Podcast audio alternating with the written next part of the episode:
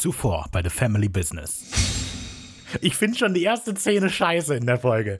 Und dann kommt Lucas aber nochmal an und gibt Dean halt das Bild in die Hand. Das ist wie eine Schnitzeljagd. Holen den Wachsmalstift und fragen sich, wo ist Blue? Und dann, Willi will's wissen. Dora the Explorer. Ich freue mich auf den Gastauftritt von Caillou. Supernatural schauen, Folgen besprechen. The Family Business. Wir haben eine Menge zu tun. Einen wunderschönen guten Abend zu einer neuen Ausgabe von Creature Feature. Heute mit mir, Raphael. Nee. Ich habe Creature Feature gesagt, ich bin dumm. Hallo, einen wunderschönen guten Morgen, guten Abend, gute Nacht. Ich bin Raphael, das ist Family Business und mir gegenüber sitzt Ricarda. Genau. Wir besprechen Supernatural von vorne bis hinten und sind im Moment bei Folge 4 angelangt, die Phantomreisender heißt. Das ist die vierte von 327 Episoden. Richtiger Meilenstein. Äh. Mhm. Den Witz, den ich immer bringe, haben wir ja nicht mehr viel zu tun. Wir sind fast am Ende. Wie immer beginnen wir nicht mit der direkten Folgenbesprechung, sondern erstmal ein paar Eckdaten zur Folge. Die Folge ist nämlich ab 12. Ich finde das das Wichtigste, wegen Schimpfwörtern und Gewalt. Also, wenn ihr noch nicht 12 seid und Probleme mit Schimpfwörtern und Gewalt habt, bitte abschalten. Ja, jede Folge ist. Die Begründung ist immer Gewalt. Ja. Naja, okay. Ähm, die Folge ist erschienen am 4. Oktober 2005 In den USA. und bei uns irgendwann danach. Ähm, die wurde geschrieben von Richard Hatem. Ja. Das ist die erste von zwei Episoden, an denen er gearbeitet hat. Generell übernimmt er die Rolle des Screenwriter und Produzenten bei Supernatural. Genau, und 2006 ist er auch Co-Executive Producer bei Supernatural. Ähm, ansonsten eigentlich nicht so bekannt. Ja, Nichts, was ich richtig kenne. Also er ist wohl ähm, der Schreiber und Co-Produzent von den Mothman Prophecies gewesen. Das ist so ein halbwegs bekannter Film, glaube ich. Ähm, der ist hauptsächlich Executive Producer im Fernsehen und äh, da hat zum Beispiel bei Grimm mitgewirkt und bei Titans. Äh, ich habe nur Aber- Miracles. Ja, also der ist halt in ganz vielen Serien irgendwie so mit rumgesprungen. Und er hat auch in fast jeder Serie, an der er als Producer mitgearbeitet hat, auch vielleicht so ein, zwei Folgen geschrieben. Äh, der scheint mehr so einer zu sein, der eher hinter den Kulissen aktiv ist. Aber bei Supernatural ist er nur für diese Folge verantwortlich und für die Folge Asylum, die uns noch begegnen wird. Und an 21 Folgen war er, wie gesagt, Genau. Produzent. Allerdings nutzt er seine Erfahrung im Bereich des Screenwritings und so weiter. Ähm, er ist nämlich Professor an der UCLA, Genau. an der Universität in Los Angeles, und da gibt er nämlich einen Kurs für TV-Writing. Also wie schreibt man für eine Fernsehserie? Das ist cool. Er gibt sein Wissen an die neue Generation weiter. Ja, und die Regie in dieser Folge. Robert Singer. Mr. Supernatural. Mr. Supernatural eigentlich. Man bringt zwar eher, eher Eric Kripke mit Supernatural in Verbindung, aber Kripke ist halt nach fünf Staffeln raus und der ist selbst jetzt in Staffel 15 noch dabei. Genau, in drei äh, Folgen ist er Autor gewesen bei Supernatural und bei 35 hat er Regie geführt. Ich habe 47. Okay, dann habe ich mich vielleicht verzählt. Ähm, und ja, er ist eben zusammen mit Eric Kripke Co-Showrunner für die ersten Staffeln, außer in Staffel 11. Da äh, hat er sich irgendwie ein bisschen zurückgenommen, aber auch da hat er noch ähm, geschrieben für. Also Mhm. Was auch ganz cool ist, er ist Namensgeber für eine besondere Figur, die uns die wir noch aber noch nicht kennen und Genau. deshalb auch nicht weiter erwähnt werden. Naja, aber ich wollte schon mal erwähnt haben.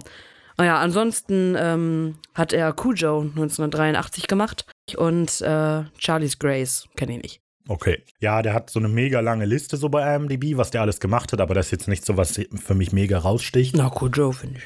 Ja, der, also der ist halt so supernatural. Ich finde, dass das definitiv das ist, was ihn auszeichnet. Ja, das schon.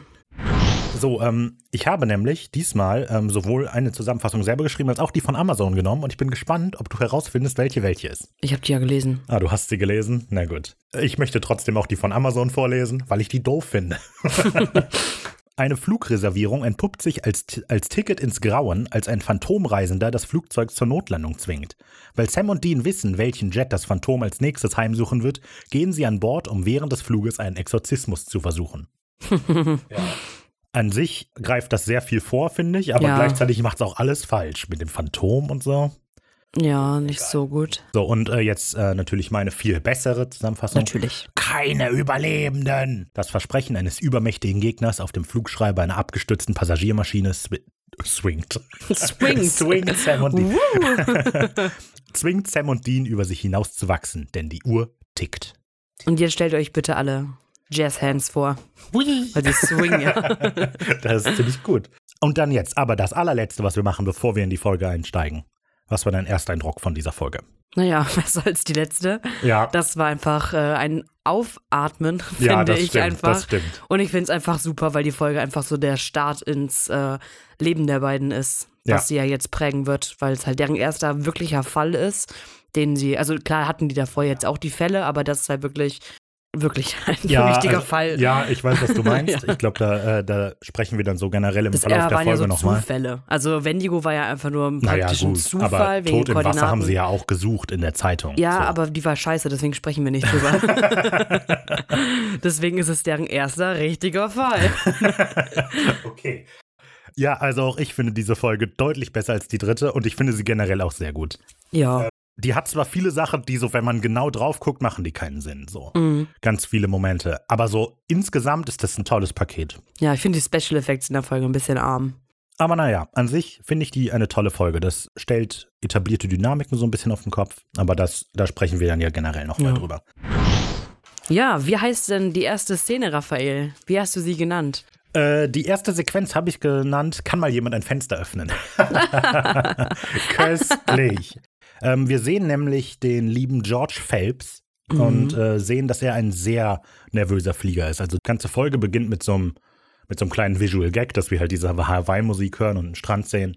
Aber dann erfahren wir halt schnell, oh, wir sind am Flughafen. Und da sehen wir George Phelps, dessen Namen wir erst viel später erfahren, Mhm. der extrem nervös ist. Was mir direkt am Anfang will ich ganz kurz erwähnen, Mhm. und zwar kriegen wir normalerweise immer ähm, Standorte Ja, angezeigt und das ist in dieser Folge gar nicht. Die Namen erfährt man ganz spät und man erfährt erst ganz spät, wo wir uns befinden. Also wir befinden uns scheinbar in Pennsylvania.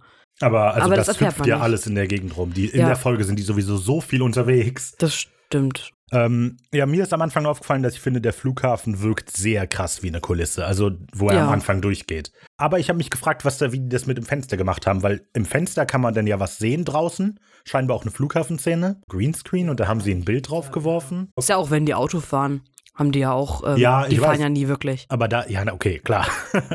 Aber das war so, das ist so eine spezifische Szene und ich habe mich gefragt, ob die die dann nochmal irgendwo anders gedreht haben, nur um die in den Greenscreen zu werfen. Ach, die haben bestimmt irgendwie so ein Reservoir. Ja, das stimmt wohl, Stock-Footage. So, äh, dann geht George auf die Toilette, um sich das Gesicht zu waschen und sich ein bisschen zu beruhigen. Und dann kommt ein Gast, der zu dumm ist, sich die Hände zu waschen und seine Unruhe bemerkt. Der auch eh echt unsympathisch ist, so.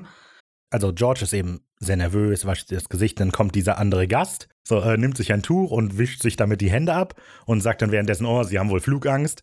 Dann wissen sie, wie hoch die Chancen sind, dass ein Flugzeug abstürzt oder dass sie beim Flugzeugabsturz sterben. 1 zu 20.000. oder Was nicht 20.000, stimmt. Was totaler Bullshit ist. Die wirkliche Chance, an einem Flugzeugabsturz zu sterben, ist 1 zu 9 Millionen, 9 Also- Millionen 125.000. Also ich habe äh, in einer Flugstatistik von 2006 gesehen, was recht nah dran ist, dass sie 11 Millionen zu 1 war. Aber auf jeden Fall deutlich mehr als 20.000 zu 1. Vor allem er droppt diesen Fact einfach und geht lachend weg. Ja, Also der, so, der tritt nochmal rein und geht dann. ähm, im Deutschen kommt das so, als, als wüsste der diese Zahl, die ja offensichtlich falsch ist, wie wir wissen. Und im, äh, im englischen O-Ton ist es so ein bisschen mehr, ähm, er sagt, so, ach komm, was soll schon passieren? Wie hoch sind die Chancen? 20.000 zu 1 oder was? Ach so, so. Der macht das so ein bisschen salopp, einfach. weil er halt selber keine Flugangst Okay. hat. Aber das beruhigt natürlich nicht, wenn Nein. einfach irgend so ein random Typ dir eine random Zahn um die Ohren wirft. Ich wollte mich noch über den Typen auskotzen. wenn, also er wäscht sich ja nicht nur nicht die Hände, aber er hat scheinbar auch Feuchtigkeit an den Händen, dass er sie sich abwischen muss. Das ist mega eklig. Was für ein Idiot. Naja, aber George macht es ja wett mit seiner Wasserverschwendung, weil er lässt die ganze Zeit den Hahn laufen. Tod im Wasser, Folge 3. Oh. Der Geist der Wasserverschwendung. Naja, aber scheinbar spürt auch eine andere Präsenz Georges Nervosität. Dim, dim, Ein dim, dim, merkwürdiger Partikelnebel kommt nämlich aus der Lüftung, dim, umkreist George und ist scheinbar der weiße Hai. Nein, ich wollte die Spannung aufbauen. und fliegt in Georges Augen, der dann so Ja. ein bisschen. "Äh?"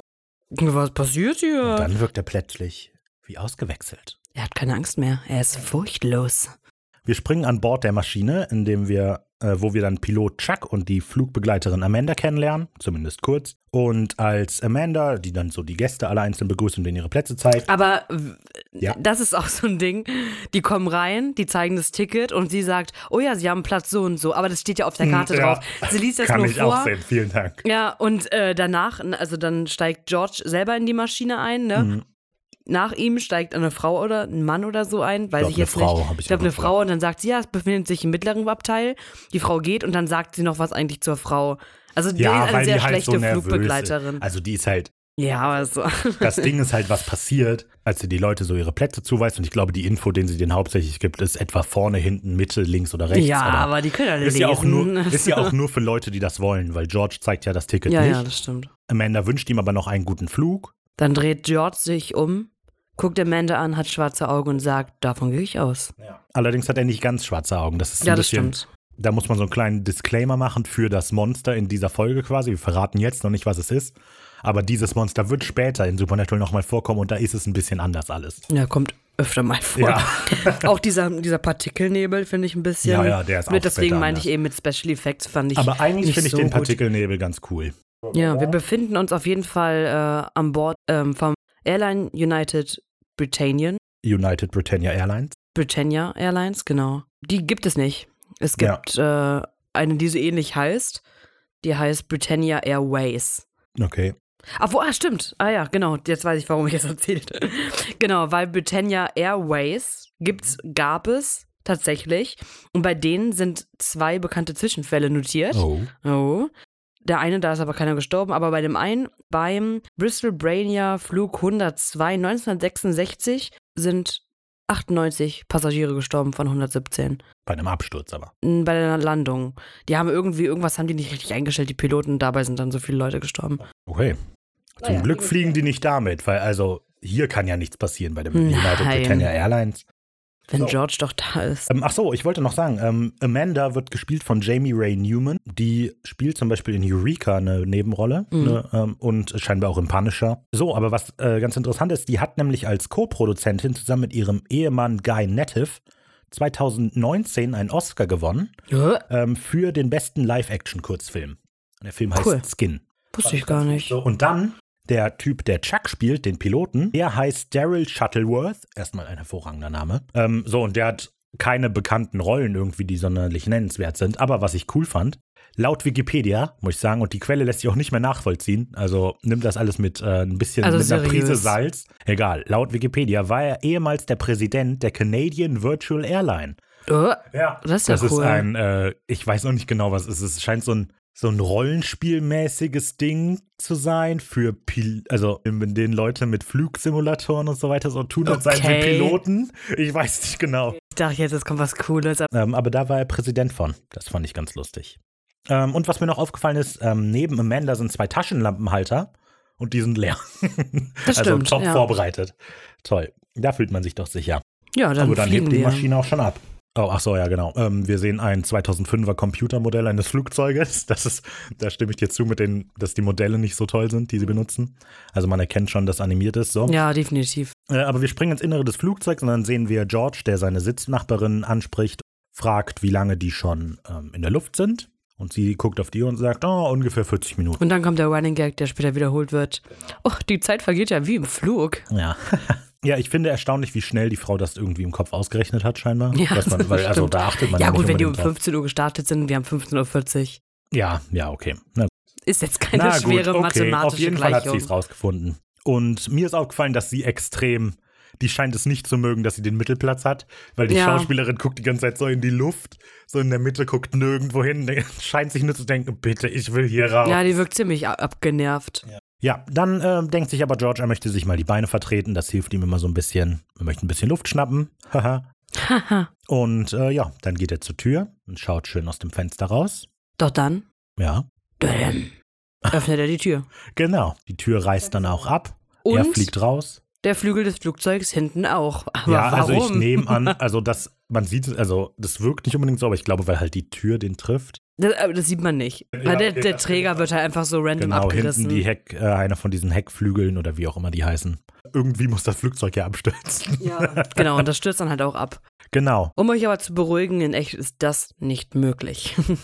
genau, das Aufreißen. Das Genau, betonen sie ja Druck. später nochmal. Aber nach meiner Logik sitzt George auf Platz 20a. Nein, C. Ja, das sagen die später. Nee, tut er aber auch. Aber ist es nicht so, werden die nicht von rechts nach links durchnummeriert? A, B, C, D, E, F? von der Innenseite geht's los. A, B, Wirklich? C. Ich meine schon. Gut, das würde es dann erklären. Aber auf der anderen Seite ist da, wie ist das denn dann da? D, E, F? Weiß ich nicht. Egal. Ich bin zum Glück nicht mitgeflogen. Sonst säße ich nicht hier. Alle stürmen auf jeden Fall zu den Notmasken, setzen sich sie auf. Und dann, das, damit die Dramaturgie unterstrichen wird, fliegt, warum Ohne auch immer, Ende Papier. ohne Ende Papier. Das habe ich auch gedacht. Wo kommt das denn alles her? Keine Ahnung. Als würde ein Büro in die Luft gehen. Als irgendein, irgendeiner hat gerade ganz viel Druckerpapier vorbeigebracht und am Ventilator vorbeigetragen. ja, das stimmt. Das scheint alles auch weißes Druckerpapier zu sein. Naja, aber es ist dramatisch. Wenn man so im Detail drauf guckt, das mit dem ganzen Papier macht keinen Sinn. Aber ich finde die Dramatik in dieser Szene und alles sind durcheinander und alles ist panisch. Aber es ist super dumm, habe ich auch gedacht. Und das ist halt in der ganzen Folge so. Wenn man nicht genau hinguckt, dann, dann ist die Folge ganz gut, aber ja, das war's dann auch schon mit der Folge. Ich meine, Ja, reicht die ja, auch. Folge ist vorbei, ja, ich würde auch sagen. Nee, Mann. ist eine äh, mit der Eröffnungssequenz und sie ist recht lang, finde ich. Im Das Vergleich stimmt. zu den anderen ist es eine sehr lange Eröffnungssequenz. Naja, es geht weiter mit Sequenz 2. Guten Morgen, Sonnenschein. Okay, wir befinden uns im Early Morning Motel. Oh, krass, woher weißt du das denn? Tja, und wir haben fünf. Warte, ehrlich? Das heißt Early Morning Motel? Ja. Das ist ja mega gut, weil es voll früh am Morgen ist. In der Wir haben 5.45 Uhr in der Früh. Dean schläft, man sieht, wie er gerade einen Schlummi macht. mhm. Und dann öffnet sich die Tür. Wer ist das? Ein Angreifer? Ein Wir sehen nämlich, man, man sieht das nur durch so dieses Milchglas, damit man nicht genau sieht, was dahinter ist und da sieht man halt nur einen Umriss. Man sieht, wie ein Mann durch die Tür geht. Mhm. Ein Mann betritt das Zimmer. Mhm. Dean bekommt das mit und greift schon unter sein Kissen. Aber. Es ist nur Sam mit Kaffee. Und Donuts, zum Glück. Ähm, so, was ich mir da, ich habe natürlich nachgeschaut, wann im November 2005 in Amerika so die Sonne aufgegangen ist. Ach so, ja. Draußen ist es mega hell Ja. und ähm, je nachdem, wo man in Amerika war, ist die Sonne zwischen 6.30 Uhr und 8 Uhr aufgegangen. Aber in Supernatural nicht. Und in Supernatural ist es schon taghell um Viertel vor. Allerdings weiß man auch überhaupt nicht, welcher Monat ist, finde ich. Nee, da, also der, die So letzte Folge hat uns ja auch nochmal Genau. komplett in eine andere Zeit geworfen. Naja, gut, die beiden quatschen dann aber ein bisschen über die Schlaflosigkeit von Sam. Und die interessiert sich für seine Probleme und fragt, ob er äh, immer noch die Albträume hat. Und Sam bestätigt das und sagt, äh, ja, natürlich wegen Jazz, aber halt auch wegen dem ganzen Job. Und das finde ich cool, weil er es jetzt als seinen Job bezeichnet. Oh ja, das stimmt. Mhm. Also er gesteht sich das ein und denkt sich, okay, das ist halt mein Schicksal. Was ich an der ganzen Sequenz relativ wichtig finde, also oder weil es später nochmal so ein bisschen aufgegriffen wird, ähm, aber Dean spricht halt Sam darauf an, so von wegen, hast du überhaupt geschlafen? Nee, habe ich nicht. Ja, hier hören wir, das geht aber nicht. Und äh, Sam möchte das dann quasi abwehren, so von wegen, lass doch hier die Gefühlsscheiße, ich komme damit schon klar. Und das, anstatt dass Dean aber darauf eingeht, macht er das ganz elegant, dass er das Gespräch quasi so dreht, von wegen, hör mal zu, ich mache mir keine Sorgen um dich, sondern um mich, weil wenn du müde bist, hast du meinen Rücken nicht. Ja. Und das könnte ähm, gefährlich werden für Ich mache mich. mir keine Sorgen, aber es ist dein Job, mich am Leben zu erhalten. Du musst fit sein. Genau, und das finde ich ganz clever, weil er damit eben die, ja, also er macht äh, die Dynamik zwischen denen so ein bisschen ändert. Allerdings absichtlich, glaube ich. Und das wird eben später nochmal aufgegriffen. Ja, äh, und dann habe ich noch gedacht, aua, die Finger. Weil wenn der mit einem riesengroßen so. Messer unter dem Kissen schläft, Sam glaubt nämlich die nicht, dass er, ähm, Und du machst dir also keine Sorgen und nimm das Messer. und dann zieht er eben ein gigantisches Messer unter dem Kissen raus. Und äh, Dean scheint so zu schlafen, dass er ja scheinbar, also auf jeden Fall hat er ein ungeschütztes, riesengroßes Messer unter seinem Kissen. Was lernen wir daraus? Nimmt lieber Pistolen unter das Genau, Kopfkissen. genau, da kann viel weniger Ja. schiefgehen. Aber Sams Finger tun auch weh vom Kaffee bestimmt. Hm, ja, das stimmt. Naja, auf jeden Fall klingelt das Telefon von Dean und äh, ein gewisser Jerry Panofsky ist an diesem Telefon. Dean weiß erstmal nicht, wer ist das? Und Jerry erklärt dann, ja, du und dein Dad haben mir doch geholfen. Damals mit dem Poltergeist, mit der Geschichte in Pennsylvania. Dann erinnert sich, In Kittanning. und ja, Dean erinnert sich, Fragt, ob der Poltergeist zurück ist, und Was er nicht also ist. nicht. aber der hat was viel Größeres für die. Dödö. Dödem. Genau. Äh, Das darf aber nicht im Telefon besprochen werden, deswegen fahren sie zu Jerry hin. Mhm. Und Jerry befindet sich in einer großen Lagerhalle für Flugzeug irgendwas. Ja, also also was genau ja. macht Jerry beruflich? Das habe ich mich auch gefragt. er macht irgendwas mit Flugzeugen, aber scheinbar nicht so, dass er mit der Flugsicherheit was zu tun hat. Und er kann aber auch einfach random Leute feuern so. Also Ja, er, er scheint ein hohes Tier zu sein. ja da. und im Labor ist er auch tätig. Ja, Was ist los mit ist, dem? Das ist gut, das mit dem Labor. Okay, also bei mir beginnt da Sequenz 3, ein neuer Fall. Hat keinen tollen Namen. Ich habe nämlich gedacht, vielleicht ist ja diese Anspielung mit dem Poltergeist in Katanning oder so eine Anspielung auf irgendwas. Ja, ich habe es auch Aber es gegoogelt. ist überhaupt nichts. Ja. Es gibt Katanning, die Stadt, und es gibt Pennsylvania logischerweise, aber mit Poltergeistern oder so. Nee, ich habe auch nachgeguckt, äh, ob es da irgendwelche Fälle gibt. Es gibt irgendwelche, also in so einem mega weirden Forum, wo ich drin war. Okay. Keine Ahnung, wo ich gelandet bin. Da berichtet irgendjemand von irgendeiner Straße, wo ein Haus am Ende steht und da hört man irgendeine Ziege oder so. ja, ohne Oh, Witz. Mann. Die entweder, und hat das hat er auch so beschrieben, entweder weint sie oder sie ruft. Das, das konnte ganz komisch. Sehr mysteriös. das ist das Einzige, was ich gefunden habe. okay, also in Katanning kein berühmter Poltergeistfall. Nein. Genau, ja. Ähm, die gehen dann durch diese Halle und reden offenkundig über übernatürliche Sachen Mhm. und jeder kann ihn hören, weil äh, ja, die reden über den Poltergeist und ein Mitarbeiter unterbricht und sagt, ey, cool, Poltergeist, der Film, den mochte ich. Ja, das ist aber generell finde ich diese ganze, dieses ganze Wir gehen durch die Halle finde ich ganz toll. Ja, ja, ich finde die Szene wirklich gut, tatsächlich.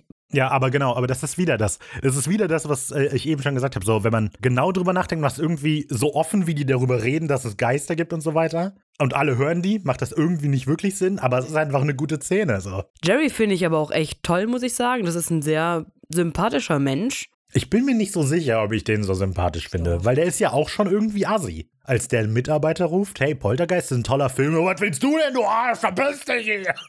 Niemand ja deine Meinung fragen. ja, gut. Es war kein Poltergeist, das war deine Mom. Okay, ciao. ja, sie reden halt auch über John und dann sagen sie, ja, wir, wir vermissen ihn. Wo, also ja, er sagt das. Aber das ist ja, Ja, so, wir die Welt. Ja, wir vermissen ihn, aber dafür haben wir ja jetzt Sam bekommen. Und dann lachen sie alle ganz herzlich. Als generell ist es ja so, dass der Jerry Sam erzählt, dass John immer in hohen Tönen von dem gesprochen hat und stolz auf den war. Ja, das verunsichert Sam aber, glaube ich, auch ein bisschen, weil er ja dann auch ja, weil das sein Weltbild so ein bisschen kaputt macht. Denkt so, Moment mal, der fand ja, das das doch immer passiert ja aber scheiße. öfter in Supernatural. Ja, ja. Aber das finde ich, äh, da, weil das, äh, deshalb mag ich die Szene so. Weil letztlich ist das nicht sonderlich wichtig, was die da bereden, so für die eigentliche Handlung. Aber es übermittelt so ein bisschen was. So, der Vater ist stolz auf Sam und Sam denkt, okay, Moment mal. So erinnere ich mich gar nicht dran und ähm, Ja, aber er rudert dann ja auch wieder zurück und sagt, ja, aber nicht für lange. Also Sam sagt das. ja, genau, dass er eben nicht lange ähm, dabei sein wird. Naja, sie gehen auf jeden Fall in das Büro von Jerry. Okay, da musste ich wieder unterbrechen, was ich nämlich noch toll fand. Was Jensen Ackles als Dean so toll macht, sind die Gesichtsausdrücke. Das stimmt. So, und als ähm, Jerry dann von dem Poltergeist berichtet, erzählt er irgendwann so, wenn's ohne, ohne deinen Bruder und deinen Vater wäre ich jetzt tot wahrscheinlich. Und das ist dann ganz am Ende, bevor der Cut kommt, dreht sich aber Dean mit einem mega breiten Lächeln zu Sam so von wegen, ja, das war ich. Das ist mega gut. Ja, das ist süß. ja. Ähm, ja, das wollte ich noch sagen. Das breite Grinsen war ganz toll. Genau, die gehen ins Büro und Jerry zeigt den Stimmrekorder des Flugs 2485 den beiden. Und ähm, ja, da drauf ist auch etwas zu hören. Bisschen zu offensichtlich. Ja. Weil so, oh, ich glaube, das ist genau was für euch. Äh, Obwohl, keine Ahnung, wer weiß schon, wie Mikrofone klingen, wenn ein Flugzeug abstürzt. Ja, es ist aber Ja. auf jeden Fall ein sehr, sehr, also entweder ist da ein, Dino-Dompteur oder es ist halt ein Dämon. ja. ich habe auch nachgeguckt, ähm, der Flug 2485, ähm, den gibt es schon. ja, gut. Allerdings äh, ist es eine Linie, die von Spanien nach Peru fliegt. Oh, okay. Also nicht von Pennsylvania nach Denver. Da ist aber auch nichts irgendwie mal abgestürzt. Das hatte ich nämlich auch gegoogelt, ob irgendwann mal ein Flugzeug Nee, ist 2485 abgestürzt ist, aber Was ich auch komisch finde, dann dieser, dieser Art Funkspruch, den wir dann ja hören, dieser Stimmenrekorder, ähm, war in der deutschen Version auf. Englisch. Ach so, ah, okay, ich weiß, was du meinst. Ja, also wenn man die, den Piloten mit dem Tower reden hört, ist das auf Englisch, ja. Kein Überlebenden ist auf Deutsch. Aber ich glaube, das ist einfach, im Flugbusiness ist halt Englisch so die normale Sprache. Ja, gut. Ja, aber das ist mir auch aufgefallen. Ich hatte, ich war mich voll verwirrt. Genau als das kam, ich, Moment mal, gucke ich auf Englisch? Ja, ist mir das die ganze Zeit nicht gedacht, ja. aufgefallen? Ja. aber das stimmt. Ja, Jerry erklärt dann den Zwischenfall den beiden nochmal und sagt, dass die offizielle Version ist, dass das Flugzeug wegen einem technischen Versagen abgestürzt ist. Und ja, von den ganzen Passagieren haben nur sieben überlebt. Darunter der Pilot Chuck, den wir ja schon kennengelernt haben, Amanda äh, und der Dude, der den George zuletzt angeguckt hat, Genau. namens Max und noch andere. Vier andere, die irrelevant sind. Naja, und ähm, ja, Jerry sagt noch, dass Chuck ein guter Freund eigentlich von ihm Mhm. ist und, der, und dass der aktuell ein bisschen, ja, ja, verstört ist, aber ist halt normal, glaube ich. Ja. Und Sam fordert sich dann irgendwelche Listen von den Passagieren ein, vor allem die von Überlebenden. Und die will aber dann direkt das Wrack sehen. Da merkt man halt auch nochmal die verschiedenen Herangehensweisen Ja, der beiden. Einmal der Theoretiker und einmal der Pragmat. Ja, das stimmt. Naja, aber das Wrack ist leider bei der Ja, Luftaufsichtsbehörde. Schade, da kommen wir da wohl nie wieder hin. Oh nein. Wink, wink. Ähm, es beginnt bei mir Sequenz 4, die bei mir recht lang ist. Die habe die hab ich genannt Mr. Jaffa Cake und blaugrauer Äpfel. Äh, die Sequenz beginnt damit, dass Dean in einem Copyshop unterwegs ist und Homeland Security Ausweise fälscht. Mhm. Also, ich frage, woher, woher weißt du, wie ein Homeland Security Ach, Ausweis Ahnung. aussieht? Ich finde, das sollte auffallen. Hey, guck mal, was macht der? Warum druckt der Homeland Security Ausweise? Ja, das sollte schon auf. Äh, aber die Zeit, in der Dean da drin unterwegs ist und mit einer Frau flirtet, noch kurz, oh, hallo, bitteschön, ähm, nutzt Sam zur Recherche und der findet dann auf diesem ähm, verzerrten Voice-Recorder-Teil ein EVP, das äh, keine Überlebenden sagt. Keine Überlebenden. Genau, im Deutschen ist es eine Frau, im Englischen ist es ein Mann. Aber was kann das denn sein, Raphael? Genau, das macht überhaupt keinen Sinn. Da haben Wie doch kommt denn sieben die Stimme Leute überlebt. Ach so, oh, das meinst du. ja, ich weiß auch nicht, Ricky. Ob es ein Phantomreisender sein kann? Hm. Ja, weil die Folge ja so heißt. Ach so. ähm, ja. Auf jeden Fall finden, äh, sind Sam und Dean extrem verwirrt, dass es ja Überlebende gibt. Und dann, genau, werfen sie so ein bisschen Ideen rum, was das sein könnte mit diesen phantomreisenden Geistern auf Flugzeugen. Das gibt's ja oft. Und sie erwähnen auch den Eastern Airline Flug 401. Ja, was sind denn überhaupt Phantomreisende, Raphael? Phantomreisende sind ja generell Spukerscheinungen, die mit Transportmöglichkeiten in Kontakt stehen. Also, Fanish-Hiker. ja, zum Beispiel. Und was ist einer, ich habe es gegoogelt, also natürlich habe ich mich halt drüber informiert. Und was ist einer der bekanntesten Hitchhiker, die es so gibt?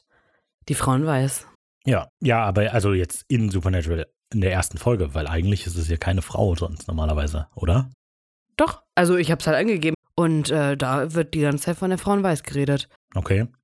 Und das sind keine Supernatural-Seiten. Okay. Nein. Na gut.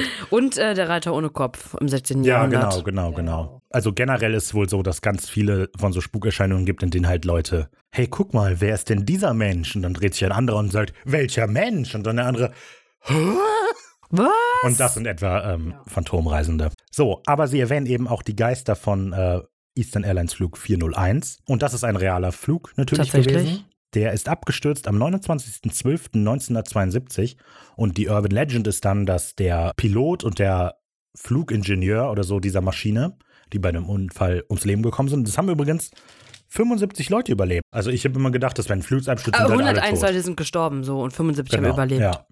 So, und äh, unter den Toten waren eben auch der Pilot und der Flugingenieur. Mhm. Und ähm, Leute berichten dann, dass in anderen Flügen von dieser, von dieser Bauserie, die L1011, ähm, dass da immer wieder die Geister vom Piloten Robert Loft und vom Flugingenieur Donald Repo gesehen wurden. Aber auch, weil der Flug 401, die Maschine wurde auseinander, das ist wirklich so, das sagen die ja auch, äh, auseinandergenommen und als Ersatzteile für andere Flüge eingebaut. Und in diesen Ja, Flugzeugen sieht man hat man allem. die gesehen. Aber das ist sowas. Und die wurden tatsächlich dann wieder ausgebaut. Ja, aber ich, ey, das wirkt aber so krass wie so eine Urban Legend einfach. Weil das äh, nichts da, wie, das nichts davon kann man nachprüfen jetzt so mal. Die Vermutung eben, dass die enorm versagt haben beim Absturz und das jetzt verhindern wollen. Denn das Flugzeug ist abgestürzt, weil ähm, eine Lampe kaputt war. Die Lampe für das Fahrgestell war irgendwie kaputt. Und dann haben die Autopilot eingestellt und gedacht, okay, dann müssen wir uns jetzt um diese Lampe kümmern. Und dann, während sie an der Lampe rumhantiert haben, haben die wohl den Autopilot ab, äh, abgeschaltet aus Versehen. Die Maschine ist immer weiter runtergegangen und als, und als es aufgefallen ist, war es schon zu spät und die Maschine ist eben. Ich finde generell immer erstaunlich, was für eine riesen Community es gibt um Flugzeugabstürze. Und was man Ja. alles über Flugzeugabstürze so rausfinden kann, das finde ich immer krass. Das stimmt, ja. Ähm, ah ja, genau. Und mit Flug 401 hängt jetzt nämlich auch meine Theorie zusammen. Ähm, weil diese Folge ist ja Folge 104, nicht wahr? Hm. Rückwärts gelesen, 401. Ich glaube, deshalb ist diese Folge die vierte Folge. Ach so, einfach damit es witzig ist. Nee, aber die denken sich vielleicht, guck mal, ich will so eine Flugzeugfolge machen, dann guck mal, 401, berühmt. Vielleicht machen wir einfach das als Folge 4. Ist doch lustig. Ja, die haben sich alle nur davon aufgeschrieben, Frauen Weiß, Wendigo, Phantomreisender. Ach, das wollten wir doch als vierte Folge machen. Ach, komm, dann tot machen im wir Wasser. noch Tod im Wasser, genau. Dann so der Praktikant, okay, deine Folge. Sarah Gamble hat die geschrieben. Ja, auf jeden Fall ist das meine Theorie, denn ich habe nämlich auch das Gefühl, dass die Folge so an sich vom Inhalt eher etwa später stattfinden sollte in der, in der ganzen Serie, so von der Charakterentwicklung. Und dass die aber gezwungen Hm. waren, das an die vierte Position zu tun. Das können wir später nochmal diskutieren, aber. Das kann gut sein. So, dann denken sie sich aber, okay, wenn es aber diese Überlebenden gibt, die es nicht sein soll, die nicht überleben sollten, dann müssen wir mal mit denen reden. Und ähm, deshalb besuchen sie Max Jeffy in einer psychiatrischen Einrichtung, in die er sich selber eingewiesen hat nach dem Absturz, weil er sehr, äh, weil er nach eigenen Angaben sehr gestresst ist, was natürlich nachvollziehbar ist. Ja, oder? Sie haben sich also selber eingewiesen. Äh, ich habe einen Flugzeugabsturz überlebt. Der, der Dean stellt das so richtig in Zweifel, als wäre es was Komisches, wenn man dann selber sagt, so, ja, okay, mir geht's nicht gut. Ja. So, und der denkt direkt, da ist irgendwas hinter. Also ich finde äh, generell, ähm, die befragen den halt so von wegen, ist dir irgendwas Komisches aufgefallen? So, nee. Ich hatte mir irgendwas eingebildet, so was sagt dann halt Max. Und Dean so, oh, guck, er hatte sich was eingebildet. Wie ablehnend da Dean ist, finde ich ein bisschen überraschend, weil das vorher war er das nicht. Und in dem Moment ist er halt so, jetzt komm, jetzt erzähl doch schon. Und er, Ich glaube, dass Max schon ganz genau weiß, was er gesehen hat und auch weiß, dass er sich das nicht eingebildet hat. Aber er ist ja in einer psychiatrischen Anstalt und da wird einem natürlich eingetrichtert, dass man das nicht wirklich gesehen hat. oh, daran hatte ich noch so gar nicht nachgedacht. Weil deswegen will er es auch nicht sagen, weil es würde seine Behandlung dann ja auch gefährden. Also ich verstehe, warum er das jetzt nicht sofort sagt, weil er halt so, nee, das muss ich mir eingebildet haben. Aber ich finde halt Deans Reaktion darauf so ein bisschen, Ja, weil er sich denkt, ah, guck dir doch mal hier die, die Verrückten an. Oder so, ne, ja, wie behandeln die denn? Ist doch alles so wahr. Warum wollen die denen denn sagen, das stimmt nicht? ja, so habe ich das noch nicht betrachtet. Äh, Ich habe das so gelesen, dass halt, dass Dean irgendwie genervt ist, wenn Leute nicht auf ihn eingehen, so. Hör mal zu, wir wissen, da sind Geister, jetzt hör auf, wir Bullshit zu reden. So, und äh, Sam sagt dann, okay, okay, okay, was glaubst du denn gesehen zu haben? Und dann erzählt Max es aber doch einfach. Und er erzählt eben, dass er ähm, diesen Mann da gesehen hat an der Tür und der hatte schwarze Augen und dann hat er die Tür aufgerissen. Das kann doch gar nicht sein. Da sind nämlich laut ihm zwei Tonnen Druck drauf oder so, sagt er, glaube ich. Hm, Ja, zwei Tonnen. Ja, ich glaube, das sagt Max, dass er das nachgeschaut hätte und da wären zwei Tonnen Druck drauf. Und dann, ähm, darauf gehen wir gleich mehr ein, glaube ich, aber und dann fragt aber Sam eben so lustig nach, und dieser Mann, hat er, ist der irgendwie ein und wieder rausgeflackert? Und dann guckt Max ihn an, äh, sind sie verrückt? Ja, das ist witzig. Das hat so guten Ton, diese Folge. Also es ist ja auch, ähm, wenn die den zum ersten Mal gegenüber sitzen, Sam und Dean, sagt halt Dean noch Mr. Joffe. Nee, Je ich spreche den Namen auf jeden Fall falsch aus. Er heißt Jeffy und der sagt, also weil Joffe ist keine Anspielung. Ich hatte das dann gegoogelt, ob es irgendwie einen gibt und dass es eine Anspielung sein könnte. Aber es ist einfach nur so, weil im richtigen Leben passieren halt Fehler, dass man einen Namen falsch ausspricht. Und dann sagt er hier auch einfach auch mal falsch den Namen. oh, Dean ist so nahbar. Nee, aber ich finde, die ganze Folge hat das. Die hat diesen, diesen persönlichen Touch, weil ich fand eben noch Folge 3 so mega konstruiert. Ja, aber da sind sie einfach nur Menschen. Genau, und hier ist das zwar auch alles sehr konstruiert, aber dadurch, dass das diesen natürlichen Flair hat, wie mit dem Poltergeist-Film und so weiter. Ey, ich liebe den. So, weil wenn jemand halt hört, dass du Poltergeist sagst, dann sagt er da was über den Film. Ja. Und hier auch, dass man einfach mal den Namen falsch ausspricht. Deshalb äh, mag ich das alles so sehr. Und äh, ja, mit der Flugzeugtüre. Es ist so, also äh, Flugzeugtüren funktionieren so, dass quasi der Druck des Sauerstoffs von innen, die nochmal quasi in den Rahmen der, des Flugzeuges drückt. Das heißt, diese Szene, dass, das, dass die Tür nach außen aufreißt, ist eigentlich unmöglich so. Ja. Der Druck, der auf diese Tür wirkt, sind nicht zwei Tonnen, sondern 5,5 Tonnen pro Quadratmeter. Ich habe nur irgendwas mit Bar herausgefunden. 0,75 Bar.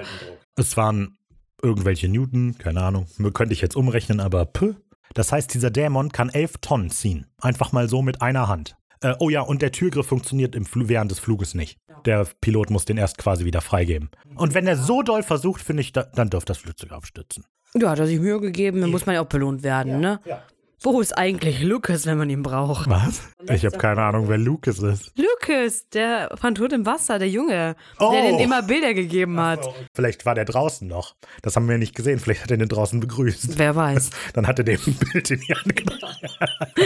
George fliegt so an dem vorbei und der gibt ihm noch so ein Bild von einem Flugzeug. Was könnte das bedeuten? Danke. Äh, die Besuchserie geht weiter, denn sie erfahren von Max, dass dieser Mann, der die Tür aufgerissen hat, eine Reihe vor ihm gesessen hat. Und dann konsultieren sie ihm die Liste und denken, ah, hier, das muss dieser George gewesen sein.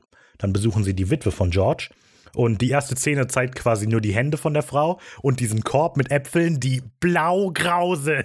Das, Das ist so Deko-App. eklig. Das ist Das ist doch Mode. keine Deko. Das ist Mode. Das ist eklig. Das sind ja keine echten Äpfel. Du würdest dir doch auch nicht in deinen Kühlschrank zur Deko einen verschimmelten Joghurt stellen. stehen ja auch nicht im Kühlschrank. Ja, aber die stehen in einer Obstschale auf dem Tisch. Ja. Also ich finde das Die eklig. Frau hat Geschmack. Das sind Deko-Äpfel. Aber verschimmelte blaue Deko-Äpfel. Du würdest dir doch auch keinen verschimmelten Käse zur Deko auf den Tisch Gut, stellen. dann ist die Frau halt vielleicht einfach nur frustriert, dass ihr Mann gerade beim Flugzeugabsturz ums Leben gekommen ist und hat die Äpfel nicht ausgetauscht. Ja. Sie wollen halt rausfinden, ob George vielleicht. Von der Bonnie. Oh, die ist Bonnie. Ja, ist Bonnie. Ähm, sie wollen eben erfahren, ob George irgendwie ein Monster ist, das in der Lage ist, Ja, elf Tonnen und sie erfragen das richtig unelegant, finde ich. Ist ihnen, seitdem sie verheiratet sind, irgendwie mal was aufgefallen? So was erwarten die? Ja, aber das finde ich, das finde ich wieder so gut. Deshalb finde ich Ja. diese Folge so toll. Ähm, genau, sie also fragen halt rum und finden raus, der war Zahnarzt und gerade auf dem Weg zu einer Zahnarzt-Convention, weil warum Ja. nicht? Und äh, genau, dann so, ist ihnen irgendwas aufgefallen?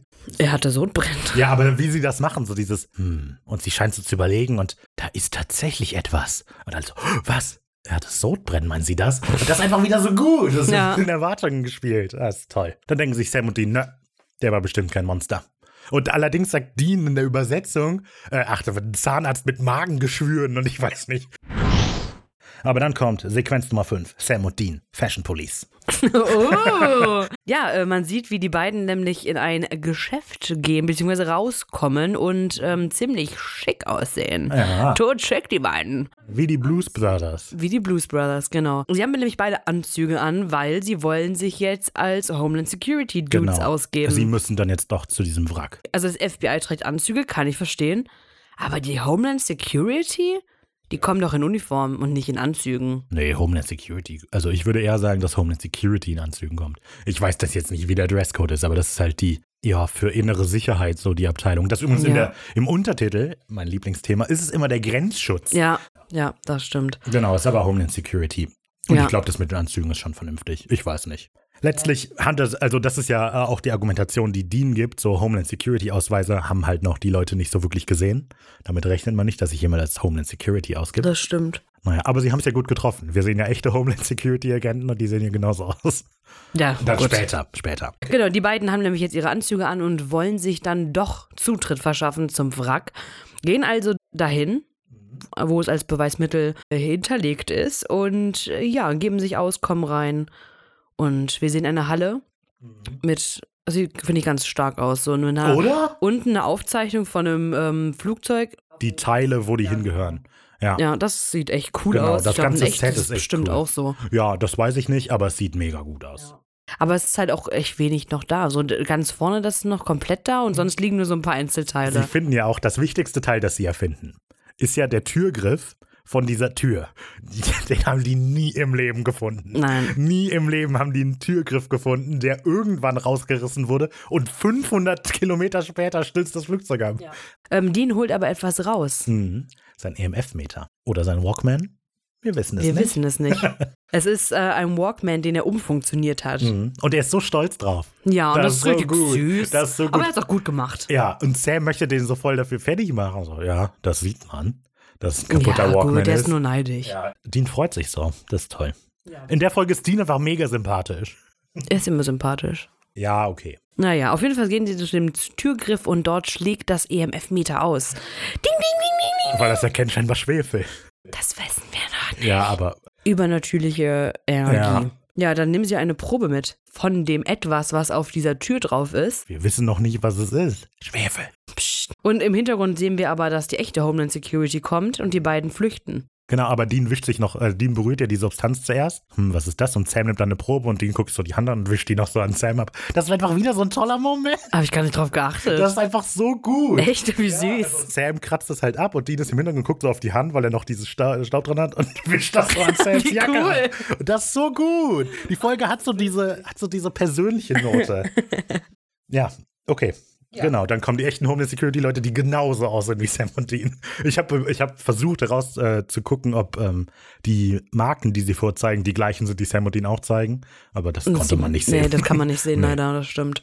Ja, auf jeden Fall denkt sich dann Homeland Security, Moment mal, wieso zwei Teams? Äh? Und dann kommen die aber alle angerannt mit ihren Waffen. Pipiu. Sam und Dean wussten aber aus irgendeinem Grund schon, dass die in Gefahr sind und sind durch die Hintertür abgehauen. Flüchten dann über diesen Zaun. Dean wirft ja noch die Jacke drüber, damit er sich nicht am Stacheldraht äh, verletzt. Und Sam geht einfach so jumpt rüber. einfach so drüber. Es ist, das, so im ersten Moment sieht das voll cool aus, einfach weil wie elegant er das rüberwirft und dann Ja. zack. Und dann sagt er ja noch, die waren ja doch noch irgendwas nutze. Und dann kommt Das ist Sam. in etwa so, als würde Dean voll krass darüber kraxeln und Sam macht eine Tür auf und wieder genau. hinter sich. Die, dann sage ich mal, die Sequenz mit Chuck habe ich wieder im Sattel genannt. Okay, wieder im Sattel. Chuck, den wir ja schon kennen, der gute Pilot, ist wieder zurück. Willkommen. Zumindest fast. Er tastet sich gerade ran. Er ist noch sehr nervös. Er will nämlich ein zweimotoriges Flugzeug fliegen mit seinem Kumpel. Lou. Ja, aber er hat noch ein bisschen Angst. Ja. Und ähm, Also, äh, was heißt, also er ist auf jeden Fall nervös. er, oh komm, man kann es verstehen. Man kann es verstehen. Ja, allerdings. und äh, das sagt dann Lou ja auch noch zu ihm, so von wegen, hey, also wir können auch nicht. Und dann sagt Chuck, ach nee, komm, ich will das jetzt machen. Und dann Lou, alles klar, die Maschine ist auch schon vollgetankt. Ups, äh, ich hab da mal was vorbereitet. Und äh, haut dann direkt auch schon ab, um dahin zu gehen. Und dann kommt wieder dieser Partikelschwarm. Ja. Und äh, ja, fliegt wieder in die Augen von Chuck, der daraufhin auch wieder merkwürdig erheitert ist. So, und jetzt habe ich was zum Schauspieler von Lou. Und zwar äh, der Schauspieler von Lou, das ist übrigens in keiner Weise relevant, diese Information, aber ich fand's lustig. Der Schauspieler von Lou heißt Jeff Gustafsson, das ist schon ein guter Name. Und er hat merkwürdigerweise einen deutschen Wikipedia-Artikel, aber keinen englischen. So. Der hat nicht wirklich irgendwelche besonderen Rollen gespielt. Aber äh, der spielt die Hauptrolle in einer Reihe von TV-Filmen äh, für den Hallmark Channel. Was ist das? Das ist ein Fernsehsender in Amerika, der glaube ich so. Ich bin mir nicht ganz sicher, ob ich das verwechsel, aber ich glaube, der bringt so ganz viele von so christlichen Filmen raus und so weiter. Okay. Auf jeden Fall eine Reihe von äh, Fernsehfilmen für diesen Sender, die Signed, Sealed und Delivered heißt. Da geht es um äh, Postangestellte, die Briefe, die nicht zugestellt werden konnten, an die, Neu an die Absender bringen. Ach, wie süß. Süße Prämisse, aber der, die Rolle, die er spielt, heißt Norman Dorman. Oh, Norman Dorman. Ja, und das muss natürlich erwähnt werden. Dann machen wir einen kurzen Exkurs zu Jerry, der auch ein Labor in seiner Werkstatt hat Was kann der gute Mann nicht alles? und äh, einfach mal kurz äh, mit seinem Mikro Elektronenmikroskop auf diese Substanz guckt und äh, dann scheinbar ein kleines Schild entdeckt, auf der Schwefel steht. Und dann bietet er auch noch so Sam an. Willst du nicht auch mal gucken? ja, guck doch auch. das ist total komisch. Da kommt der Lehrer in ihn durch. genau. Und dann geht er noch jemanden feuern. Das ist auch gut. ey. Wie er es macht, so, Ja. ne? Leg das jetzt wieder hin, Hey Alter, du, Einstein, ja du, leg das. du bist gefeuert. Einfach so. Ich glaube, das funktioniert nicht im echten Leben Keine so. Ahnung. Aber ähm, ist auch wieder lustig. Naja, aber was heißt denn jetzt Schwefel für uns? Ein Dämon? D -d -d Dämon! Und dann sind sie ziemlich schockiert, wie böse ein Dämon sein kann. Das fand ich ein bisschen witzig. Ach so, ein ganzes Flugzeug? Ja, Ah, ja. Und das finde ich so, es ist ein Dämon, was erwartest du? Der bringt Ja, dir keinen. Strauß Blumen. Das stimmt. okay, wenn er einen umbringt, ja gut, aber 100? Ja, So, und nachdem wir das erfahren haben, es sind scheinbar Dämonen, wissen wir jetzt auch, was passiert, denn plötzlich ist Chuck voll gut gelaunt und sagt zu Lou, hey, komm, ich kann es gar nicht abwarten, so in der Art. Und die beiden steigen in den Flieger. Man sieht dann wieder den Flieger in der Luft und in diese, vom Boden bis zum Luft ändert sich die Nummer, die auf das Flugzeug geschrieben das ist. stimmt. Äh, ja, ein Jein. Also, Von ja. links und die andere Seite Ja, ist aber rechts. die werden ja wohl nicht auf, den, auf unterschiedlichen Seiten unterschiedliche Nummern stehen haben. ja, vielleicht haben die was anderes zu bedeuten. Also so gut kann ich mich nicht mit Ich meine, Flugzeugen die aus. sind ja schon sehr ähnlich. Auf der einen Seite steht nämlich das, was man am Boden sieht, C-GBBP und in der Luft sieht man dann C-GUTV. Äh, Keine Ahnung. Vielleicht bedeutet das links und rechts in Flugzeugsprache. Na. ähm, ja, sind in der Luft. Chuck ist extrem guter Dinge, freut sich extrem, möchte auch gerne wieder Jumbo-Jets fliegen und äh, fragt dann aber ganz beiläufig, wie lange sind wir denn eigentlich schon in der Luft? Lou antwortet knapp 40 Minuten. Kennen wir das nicht schon? Ich weiß nicht. Die Frau hat doch auch 40 Minuten gesagt. Chuck merkt an, ähm, dass die Zeit ja wie im Fluge vergeht. äh, haut er Lou seinen Ellenbogen ins Gesicht, ähm, haut ihn K.O. und lässt die Maschine in den Boden krachen. Richtig. Fast auf dem Abendfarmer drauf. Macht einen Strommast dabei kaputt. Das kostet alles Geld. Ja, eben. Chuck, lass es doch.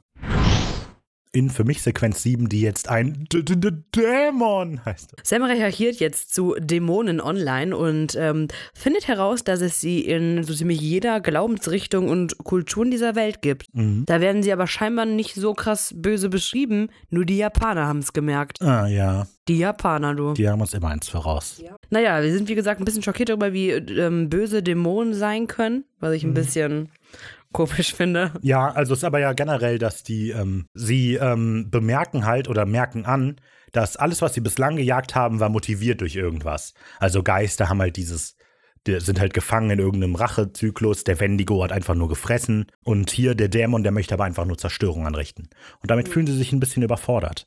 Ja, also die ist ja komplett aufgelöst. Ja. Also der lässt praktisch gerade alles fallen und sagt so, das ist zu hoch für uns, ich, ich kann das nicht. Genau.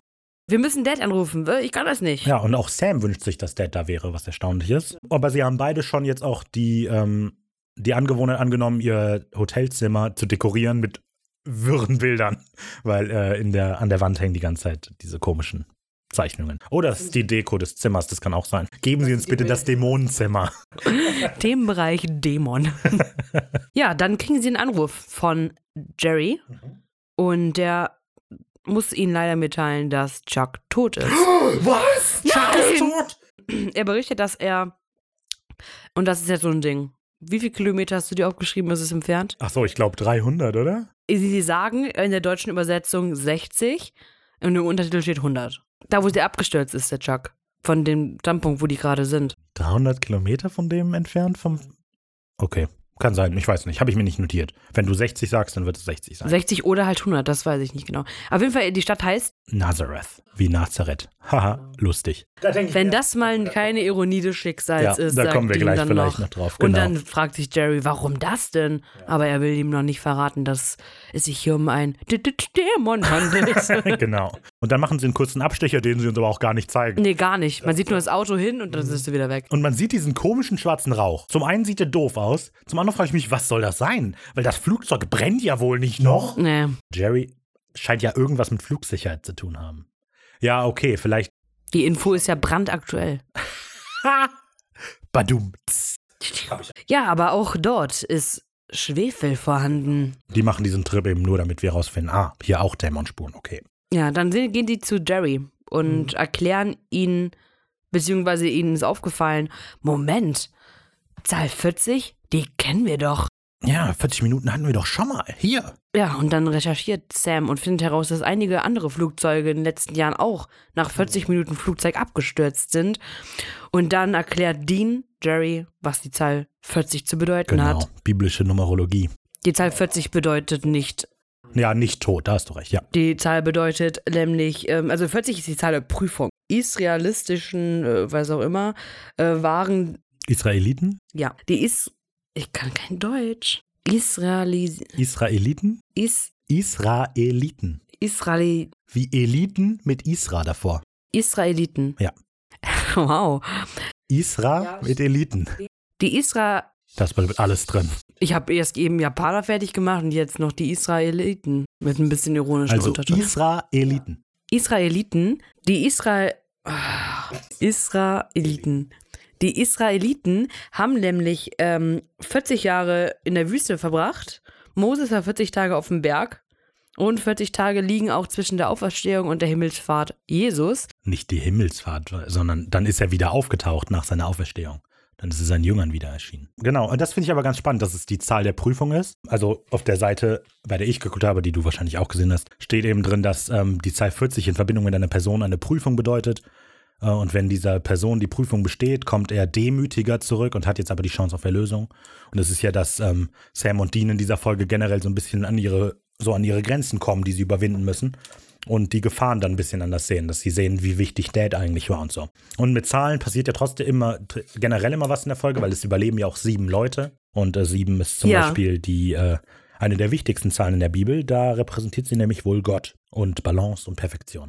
Genau, die Zahl der Perfektion, das hatte ich auch Ja. rausgefunden, ja. Zahlen halt. In der Folge tauchen halt immer wieder so, so die relevanten Zahlen auf. Auch als man diese Sequenz sieht, wo die nach Nazareth fahren, äh, noch drei Meilen entfernt. Äh, das ist halt auch eine Zahl, die man kennt. Es ist eine Zahl? Kein Buchstabe? Und später sind sie auch an Gate 13 und so. Zahlen sind nur lustig, deshalb. Verrückt. Ja, dann beginnt bei mir Sequenz 8.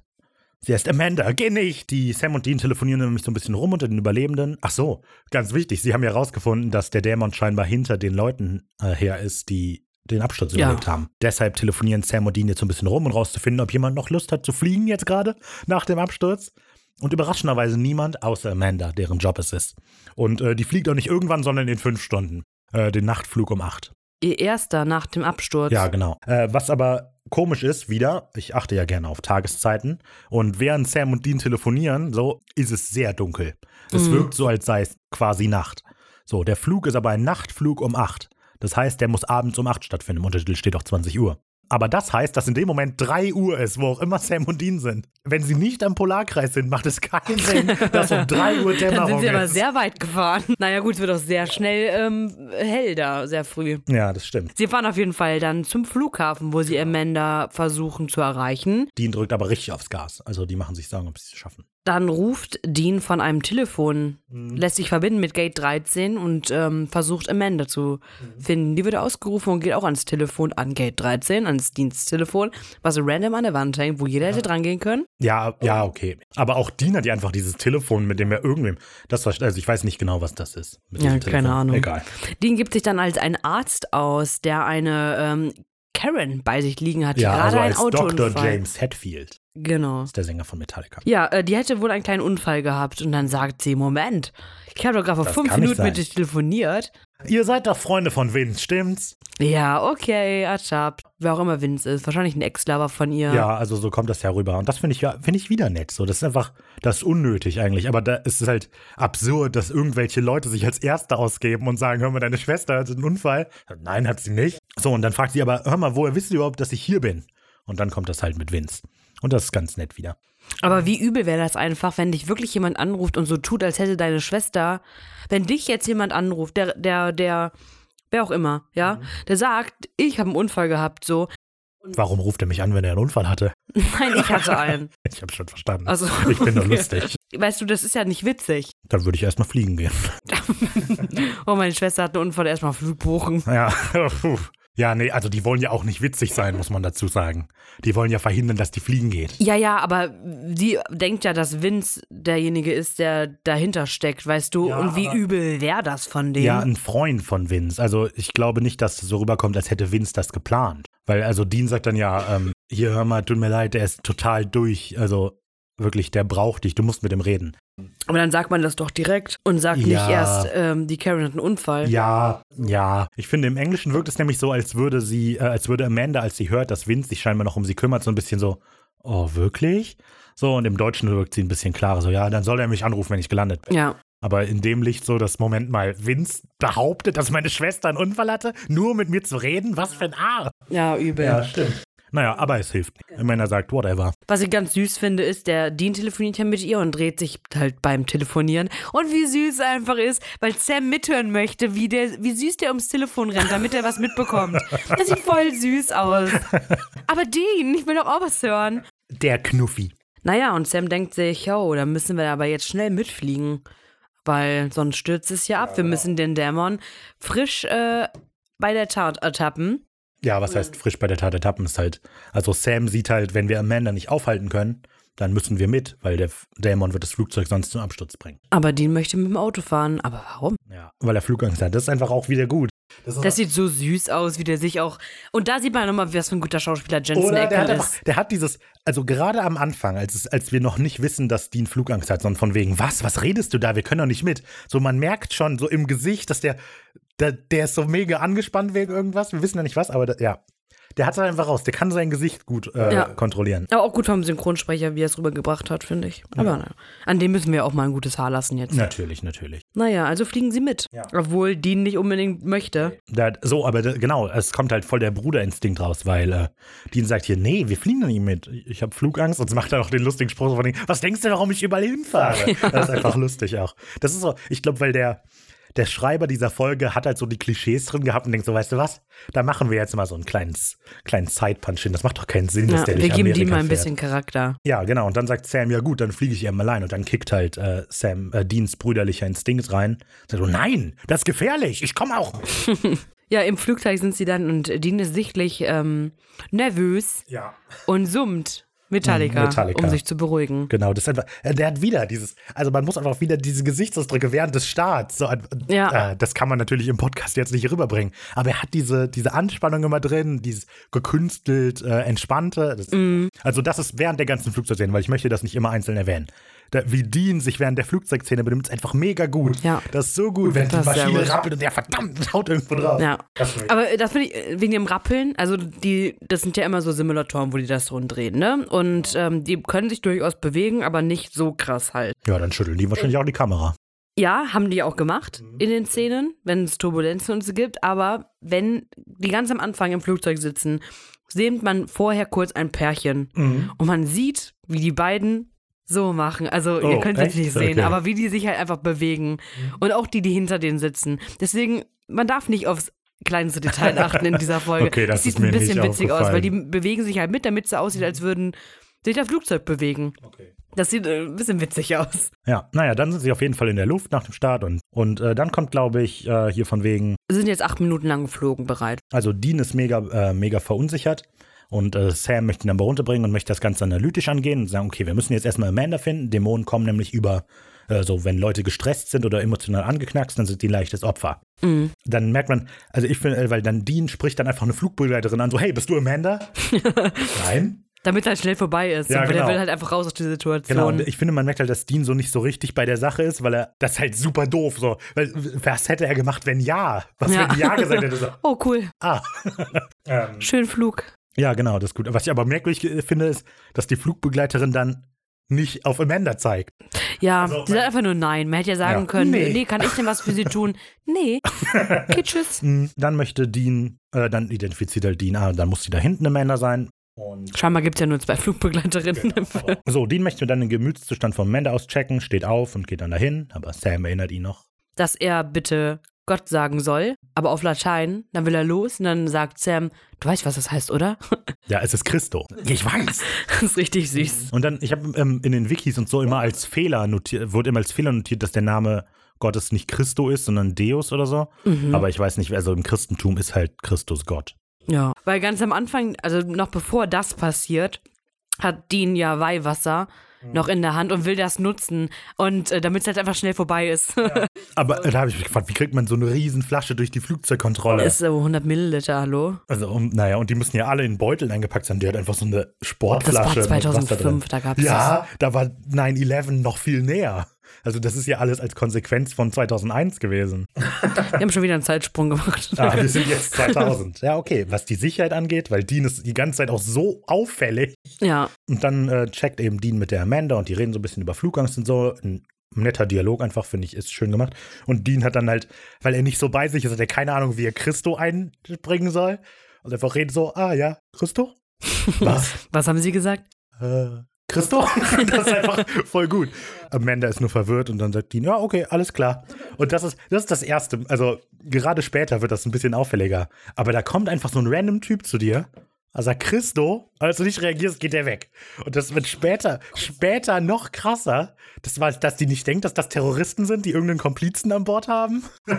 Ja, So, auf jeden Fall kommt Dean dann also zurück und sagt so, nee, also, das ist die ausgeglichenste Person aller Zeiten hier, bah. Ja, währenddessen hat Sam aber ähm, das Ritual Romanum herausgefunden, ähm, womit sie dann den Dämon bekämpfen wollen, beziehungsweise den Exorzismus an Bord durchführen müssen. Das gibt's wirklich, diesen, ähm, das Ritual. Genau, das, das Wichtige an diesem Ritual ist eben, dass es zweiteilig ist.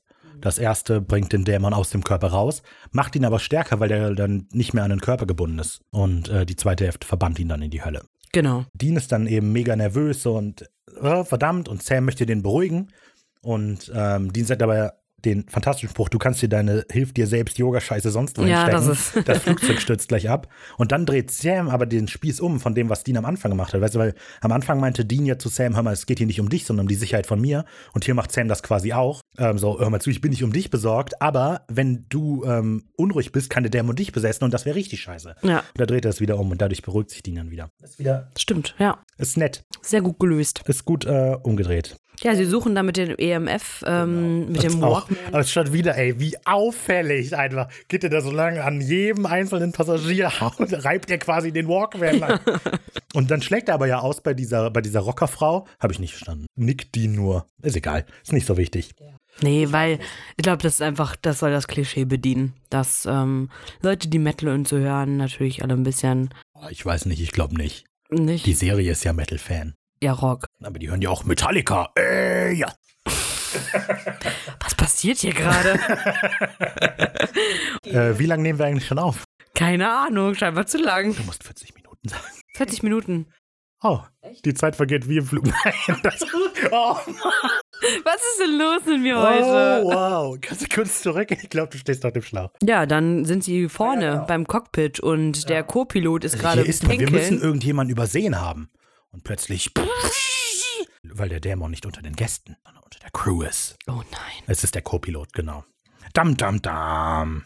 Und dann müssen sie natürlich handeln. Also schnappen sie sich Amanda und sagen, hören Sie mal, Ey, ich weiß ganz so- genau, was passiert ist. Das ist alles so crazy. Die gehen zu der hinten hin, so zwei große Typen. Kommen zu der hin, drängen die da quasi zurück, schließen den Vorhang. Wir wissen genau, was passiert. Ich, also, ja, also, die ist nur so ein bisschen. So ein bisschen nervös, aber also ich wäre durchgedreht, wenn zwei große Typen kommen, die sich komisch benehmen sowieso. Das ist der Typ, der hingekommen ist. Christo.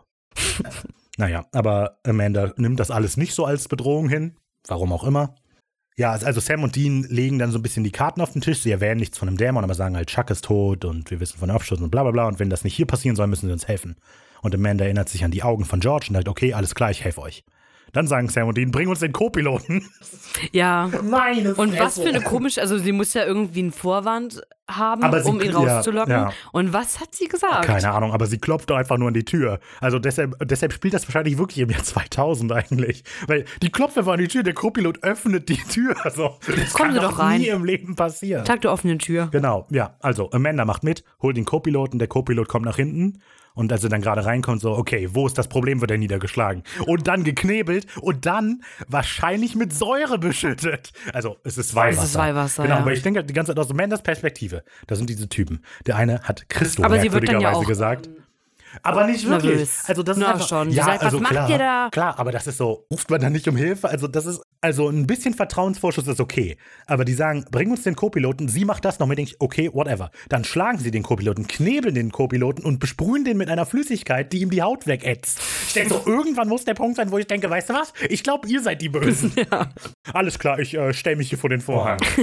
Ja, auf jeden Fall geht der Dämon dann aus ihm raus, als Ah ja, Sam genau, sie machen anfängt, das Ritual. äh, genau. Das Wichtige, was du natürlich vergessen hast, ist, Ich dass noch gar nichts bevor erzählt, er nicht, ausgetrieben meinst. wird, bevor der Dämon ausgetrieben wird, kann er sich einmal freischlagen, ruft äh, Sam ins Gesicht, dass er weiß, was mit Jess passiert ist und dass sie in der Hölle brennt. Und äh, ja, das verunsichert Sam. Ja, darauf ist er natürlich ähm, noch wütender. Der Dämon ist fort. Okay, dann geht der schwarze Partikelrauch in eine Kabine, wahrscheinlich vorne im Cockpit. Ja, irgendwo in die Elektronik, nicht, keine ja. Ahnung.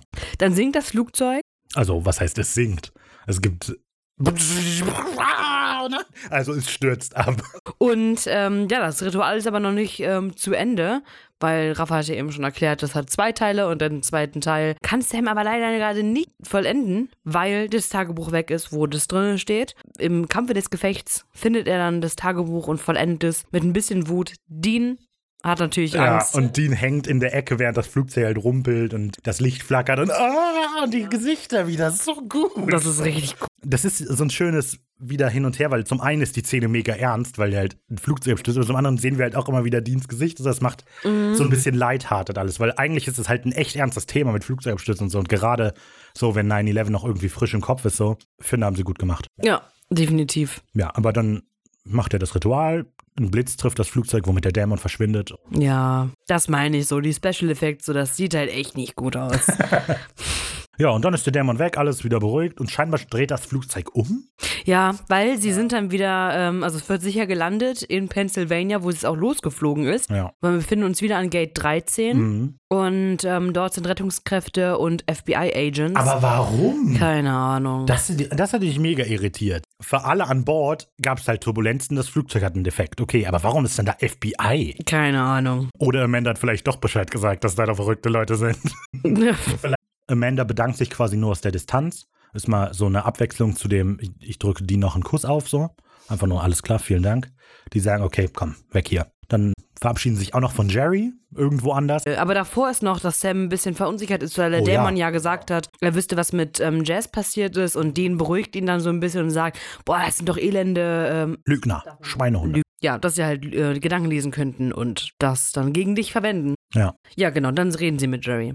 Genau. verabschieden sich. Und also das, was sie halt erfahren, ist, dass Jerry die Nummer von Dean, also weil die Nummer, die Dean benutzt, ist recht neu, die kann Jerry eigentlich ja, nicht sechs haben. Monate alt erst. Genau. Und dann fragen sie sich, woher hat er meine Nummer? Genau, und er sagt, yo, das habe ich von deinem Papa. Hör dir mhm. doch mal die Mailbox an. Und dann ist Sam so, hör, ich habe den doch bestimmt 100 Mal angerufen. 50 Mal. Ja, und dann versucht Dean es nochmal und mhm. ruft die Mailbox an unter der Nummer 785 555 0179. Und dort geht John dran und sagt. Also nicht äh, John geht dran, sondern die ja, Mailbox. Ja, die Mailbox geht dran und sagt, ja, rufen Sie da an, das ist der Dean. Der ist ein guter Kerl, den kenne ich. Das ist der Yoda. Aber äh, ich meine, er ist mal dran gegangen. Also, also es, es, gab, mal eine das, Bandaufnahme. Genau. Also ich habe auch, ich hab halt auch gehört, dass, dass die Nummer ähm, sich geändert hat auch, die sie, die John sagt in dieser Folge. Und ähm, wenn man die halt als die Folge noch etwas neuer war, angerufen hat, hat man tatsächlich eine Nachricht gehört. Am Anfang noch in so ein, äh, in so ein Alternate Reality Game irgendwie übergeleitet, weil es gab irgendwie so Hinweise zu irgendwas. Das habe ich vergessen, die Details.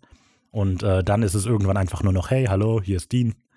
Ruf uns doch zurück, Dad. So, keine Ahnung. Mhm. Und mittlerweile ist die Nummer aber nicht mehr zu erreichen. Aber man konnte da anrufen. Äh, also von hier wirst du sowieso nicht, das ist in Amerika. Psst. Die von Ihnen gewählte Rufnummer ist leider nicht vergeben. Den, den bist du's. Ich kann nicht hören. Alles wird gut. Rede mit mir. Ich hab Papa gefunden. Als sie das mitkriegen quasi, wirken die beide. Aber verständlich, ey. Irgendwie, ja, vielleicht traurig, wütend, was weiß ich. Also, weil Sam denkt sich so, wofür mache ich den ganzen Scheiß hier eigentlich so? Mhm. Ne, wir suchen dich und du hast deine Nummer, äh, also Deans Nummer weitergegeben auf deine Mailbox und Dean denkt sich halt so, oh. Naja, so, aber damit ist die Folge dann endgültig vorbei. Also, ich finde die Folge gut. Das habe ich am Anfang ja schon äh, erwähnt. Wie gesagt, man darf ab und zu nicht ganz genau hingucken.